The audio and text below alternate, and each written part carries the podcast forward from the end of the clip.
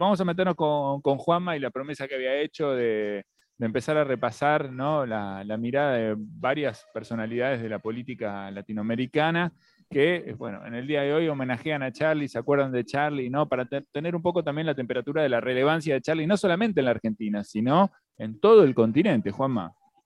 Sí, señor. Yo eh, empecé hace unos días, ¿no? Con esta idea de decir, che, y si mando unos WhatsApp a, dirigentes latinoamericanos para que cuenten cuál fue la influencia de Charlie en sus vidas. Y la verdad es que, mm, bueno, eh, lo empecé a hacer en el día de ayer, te voy a ser sincero, Eddie y Flora, como, como diciendo, vamos a ver qué pasa, porque hay gente que está ocupada, comprometida, que tiene sus labores en cada uno de sus países. Eh, nunca me contestaron con tanta velocidad. Eh, gente que me mandó en cinco minutos eh, audios de 40 segundos, eh, compartiendo un poco lo que generaba Charlie en sus vidas, eh, lo cual da cuenta ¿no? del personaje, del calibre. vamos a escuchar testimonios de gente que va desde los veintipico de años, es decir, que vieron poco a Charlie, que, por ahí vieron los últimos años de Charlie, y gente que dice, sí, desde su generis lo conozco. Eh, vamos a escuchar esos testimonios, son muy interesantes. El primero es desde Chile. Cada uno se va a ir presentando, además, lo cual está bueno. Cada uno dice, hola, soy tal y me gusta tal cosa de Charlie. El primer mensaje que nos llega es de Chile. A ver, escuchemos. Soy Marco Enrique Sominami. Fui exiliado en Francia durante la dictadura de Augusto Pinochet y a mi regreso a Chile, Charlie García fue un refugio por su música, por su liderazgo, por lo que representaba, porque representaba un, aire de libertad, un aire de audacia en una sociedad gris, glaciada en hibernación y humillada por los militares y la derecha chilena. Bien, ahí Ahí estaba, muy bien, Marco Enrique Sominami, candidato a, presidente, ¿no? Eh, sí, además fundador del Grupo de Puebla, pero me, sonó fuerte aquello, ¿no? Lo del exilio, un poquito como Charlie, Charlie acompañando la distancia del país, ¿no? Que es eh, uno de los peores momentos de la vida de alguna persona, ¿no? Eh, bueno, de Paraguay tengo un personaje que es dirigente político, pero que a la vez es comunicador y que además organizó shows eh, y que lo llevó a Charlie. A ver, se va a presentar él mismo y escuchemos porque tiene una anécdota impresionante. A ver. No, me tocó traerle a Charlie García como productor y director de la Rock and Pop de Paraguay cuando la radio cumplió 15 años. Era un mes de junio, hacía un frío terrible, terrible. Salió Charlie García con una especie de poncho y dijo, ¿qué hacen acá? Si yo para ustedes no estaría en este lugar, estoy cagado de frío, o algo así. Solo Charlie García, por Dios, me encanta. Chipi, chipi, bom, bom, bom, bom. Soy Leo Rubín desde Asunción, Paraguay. Say no more. Muy bueno. Leo, Leo es un personaje eh, muy excéntrico, lo llevó a, Paraguay y pasó eso que contaba él, ¿no? Pero se ponía a cantar, ¿viste? Al final, lo que también provoca a Charlie Eddie es que cada, cada uno de los que fue mandando citaba alguna parte de canciones de Charlie y se ponían a cantar. Ahora tengo una ministra de Perú. ¿Qué tal? Ministra de la Mujer de Perú. Nada más y nada menos que Anaí Durán, se va a presentar igualmente ella, pero digo, como para darle un marco, eh, llegó al gobierno con Pedro Castillo eh, es una, una mina progresista, cuarenta y pico de años. Ayer le mandé mensaje y me dice, obvio que lo conozco a Charlie y que lo escucho desde siempre. ¿Cómo no te voy a mandar un mensaje? A ver, la escuchamos, Anaí Durán. Hola, soy Anaí Durán de Lima, Perú. Y Charlie García ha significado para mí lo mejor del rock latinoamericano. Eh, sentir que de esta parte del, del mundo hay buena música, hay pasajeras en tránsito que estamos eh, conectándonos siempre en el continente y, y mucha, mucha energía, mucho potencial desafiante. La buena música y el espíritu contestatario de Charlie han sido fundamentales para varias generaciones y siguen muy vigentes. Un abrazo. Muy lindo. Lindo mensaje de una ministra que se toma 40 segundos para decir, sí, obviamente, voy a participar, voy a mandar mi audio. Otra que se copó es una conocida por todos, pública, protagonista pública de la Argentina actual, Cecilia Nicolini, ¿no? quien consiguió cantidad y cantidad de vacunas en sus viajes hacia Moscú. También pasó lo mismo, la consulté y me dice, sí, obvio que te voy a mandar un mensaje para este tema. Dijo lo siguiente, Cecilia Nicolini, asesora presidencial de la Argentina. Mi nombre es Cecilia Nicolini y para mí Charlie García significa haber vivido muchos años fuera de la Argentina y aún así siempre encontrar su música en cualquier rincón de América Latina y del mundo. Significa sentirme orgullosa de su arte, de su poesía. Eh, significa defender los derechos humanos en los momentos más oscuros de nuestras vidas y de nuestra historia. Y también significa hermanar generaciones, siempre nos encontramos en sus letras, en sus canciones, que todos y todas sabemos de memoria y que siempre estarán vigentes. Eh, Charlie García significa un legado para siempre en la historia del rock argentino y del mundo. ¿Qué tal, eh? Nicolini. La perseguimos para hablar de vacuna, de política, nunca nos dio bola, para hablar de Charlie en dos minutos.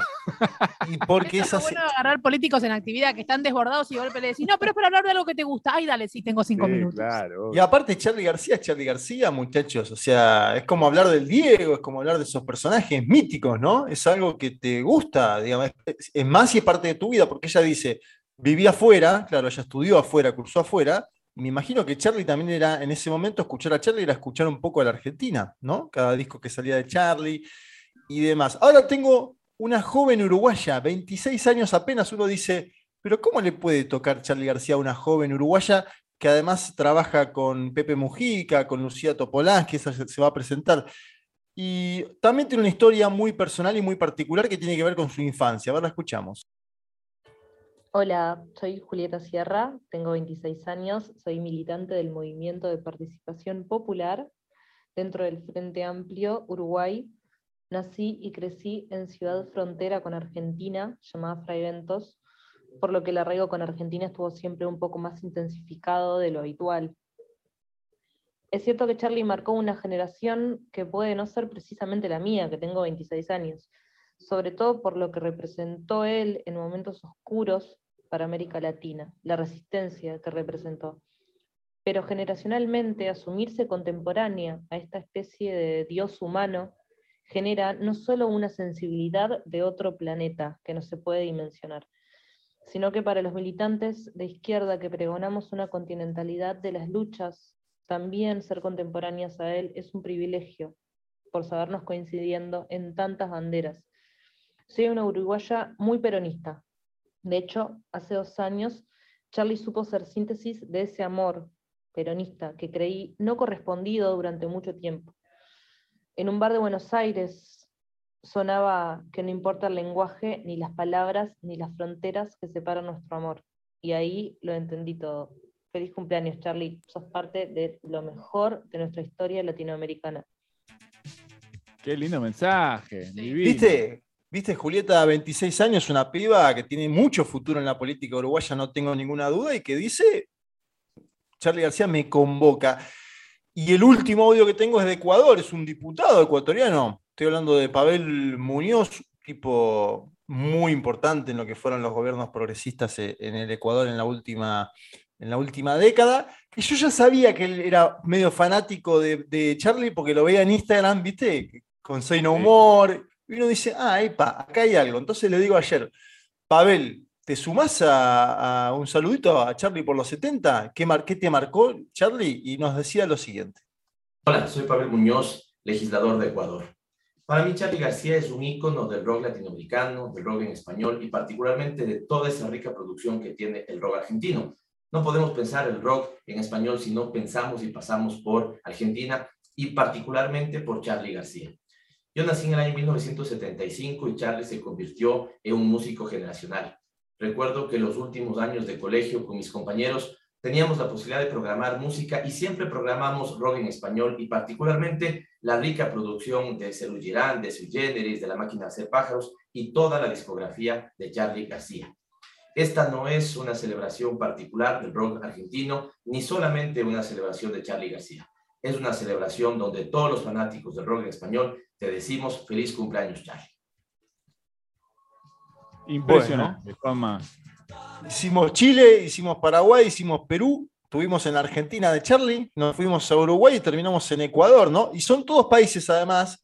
Obviamente después estuve buceando en internet, que es la verdad, el archivo que hay de Charlie García documental en América Latina también es impresionante y daría para hacer otra columna más sobre esas intervenciones. O sea, hay, un Fito y Charlie en Venezuela en el 1989, por ejemplo, eh, que se ponen a cantar a capela. Bueno, hay cosas despampanantes. Hay mucho Chile, porque en, eh, los 90 Charlie viajó muchísimo a Chile. Hay conciertos en, Sucre, una ciudad boliviana, eh, que no pudimos conseguir testimonio de Bolivia, pero bueno, también hay. Me parece que todos estos eh, dirigentes que, bueno, que explican un poco su vínculo con Charlie también dan cuenta, Eddie y Flora, de lo que es Charlie para la cultura popular latinoamericana. Eh, excede larguísimamente a la Argentina Charlie García y evidentemente esta celebración, eh, este cumpleaños nuevo, se va a festejar no solo en Buenos Aires, donde va a ser el epicentro, sino también en otras capitales del continente. No tengo ninguna duda. Me hiciste acordar cuando dijiste esto de las imágenes de Charlie, porque me acordé que creo que es ese, ese momento. Fue a principios de los años 2000, eh, un concierto de Charlie en Ecuador. No me acuerdo bien cuál había sido el disparador, pero terminaron eh, deteniendo a Charlie. Lo detuvieron en, en el Sí, camarín. sí. Y en el camarín estaban Cerati y Fito Páez. O sea, estaban todos, Exacto. estaban todos ahí eh, metidos con- en un hecho policial. No sé bien qué fue lo que pasó, pero imagínate lo que era esa situación. parte en el escenario. Viste que a veces le gustaba mostrar sus partes en el escenario. Sí, sí, no, no me acuerdo Un acto de esos. bien qué hizo, pero imagínate, ¿no? La, la banda de, de Cerati de ese momento, los chilenos que acompañan a, a Charlie en esta última etapa de, de su carrera y de, y de su vida, más eh, Zorrito, más Fito, más no, todo eso en un solo camarín. Y están las grabaciones, ¿no? De Sí, estuve momento. mirando ese también. Ese fue 2002 en Quito, ¿no? Una ciudad de Sí. 2.800 metros de altura, 2002 en Quito, y se ven los, los policías que lo quieren detener y se ve como adentro están hablando Fito Páez con Cerati, con Charlie. Leandro, quiero saber de qué se lo acusó, por Dios. No, no, fue, una- fue un momento. Me parece que después eh, fue un rato, los tuvieron detenidos ahí en el, en el camarín. no- Estaban no- demorados, ¿no? Estaban demorados. Sí, ahí está. Lo tenían demorado y bueno, después el asunto se debe haber solucionado. Eh, a saber qué apareció, ¿no? Si alguna cosita, alguna pequeña sustancia. Eh, alguna parece cosa. que empezó a patear los equipos de sonidos, Ah. revolvió un micrófono y siguió rompiendo objetos en su camino de regreso hacia el, es- hacia el, al camarín. Sí. Eh, digamos que no hubo que Rockero. lactima- de- de- de- de lamentar víctimas. Eh, eh, claro, hubo cosas peores, hubo Pero cosas peores. ya, Le pegó un par de objetos. Pete Townsend hizo una carrera por romper objetos, señores, con los Who. Totalmente. Pero bueno, se ve que Cuando ese nadie tenía ni un puto Un amplificador. amplificador no, y él mismo lo ha dicho. Así que, Totalmente. por bueno. supuesto, pegarle a los objetos no es lo mismo que maltratar animalitos ni niños. Una maravilla lo de Juan Macar recorriendo toda Latinoamérica con, bueno, personalidades del mundo de la política que también se ven interpelados y atravesados por la música, la obra de, de Charlie García. Una genialidad. Muy Vamos a bueno, aclarar otra cosa, Sí. Eddie. Él tiene oído absoluto y se enojó porque estaban sonando mal los equipos. Y ahí lo banco, porque cuando te suena mal el equipo, si tenés oído, a mí me pasa que me das un piano, me- salvando las distancias, ¿no? Yo, ¿Tiene no- oído absoluto, Flora? eh, yo tengo bastante oído. Me das un piano que está desafinado y me da ganas de pegarle al Tenemos piano. que probar ahora. Entiendo, en- no, igual no me puedo comparar con un genio. ¿eh? No, diciendo- no, no, pero pero estoy diciendo que cuando vos tenés mucho oído, que no tengo Sí. ni la cuarta parte del oído que tiene de Charlie, ni su talento, ni su dominio del piano, ni lo voy a tener jamás aunque estudie, pero Sí. resulta que te pone nervioso cuando suena mal, pero te pone mal, ¿eh? Así que lo entiendo Charlie con su ataque de nervios. No, Fue en claro. defensa propia, decís vos. Fue en defensa Sí, propia lo de. Charlie en Quito. Si el, soni- si el sonido está mal, yo una vez fui a ver el John a River, Sí, empezó a sonar mal, el John se, se sacó, se fue del escenario, echó al sonidista y desapareció media hora. Apareció un sonidista nuevo que no sabemos de qué barrio de argentino y retomó el concierto. Yo- y yo lo entendí. ese documental de las peleas entre sonidistas y, y músicos lo vería cinco veces, ¿no? Porque hay un historial de, de debates, discusiones, peleas. Bueno, Luis Miguel ha echado en, en recitales al sonidista. Sí, eh, sí. Y dicen que loco Luis Miguel. No, no. Yo tengo una, no voy a decir el, no voy a decir el artista porque no quiero, pero el, hubo una pelea entre un músico argentino muy importante y su, su sonidista, o sea, el que le ponía los monitores, lo que escuchaba el cantante, ¿no? El retorno. El retorno que lo que tenía en las orejas el cantante, el monitor del cantante en su oreja, bueno, manejaba un tipo y había un problema, no sonaba bien, qué sé yo. Y se pelearon y un poco, no lo echó, pero, pero casi, porque no lo podía echar porque lo tenía ahí, ¿no? Pero tuvieron una pelea muy, muy, muy fuerte, el tipo siguió laburando el resto del concierto y en el medio de las canciones le hablaba, como por un tollback, ¿viste? Como tenemos acá en la radio, le Claro. podía hablar en ese, en ese auricular y mientras el tipo estaba cantando, cualquiera de las canciones todo el tiempo le metía el tollback y le decía, "Calla- cantá y contá la guita. Cantá y contá la guita, le decía. Claro, no sé si el que no toca un instrumento lo entiende esto, pero el, el cantante realmente Era un show grande, ¿eh? era un show muy grande. Y el tipo mientras estaba cantando una canción así, pues, la gente, las masas, todo, que yo, cantá y contá la guita, le decía. ¿no? Sí, sí, para que no lo mate, digamos. Terrible, terrible. Bueno, por supuesto, Claro. terminó el concierto y salió eyectado, ¿no? Claro, porque el cantante necesita escuchar, eh, necesita escuchar lo que está sonando para poder cantar encima, porque con el bullicio, con el quilombo, si no, no tenés referencia. O sea, No. es, es clave. Puede no andar la luz, no, no quiero decir que no sea importante un iluminador, ¿eh? pero puede no andar un montón de cosas, pero el tipo tiene que escuchar. Totalmente. Bueno, a- eh, estábamos jugando acá un poco a que cada uno eligiera una canción de Charlie que le, que le gustara mucho. Yo elegí. le, le damos eh, la primera a, a Flora que eligió. Y yo elegí Cinema Verité, que es mi, mi canción favorita es del año 81. Y habla de una pareja que está en una playa, una pareja cheta a la que nada le importa. Y él está en un punto de observación absoluta, Charlie, mirándolos en la playa.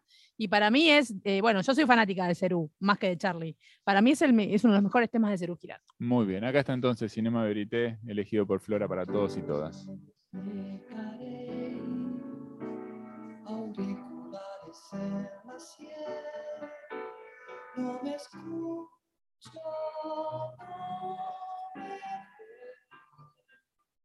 Y yo puedo observar tranquilo la playa como un ajedrez. El tipo de Mercedes-Benz que está tirado más. Tienes solo una cosa en mente, solo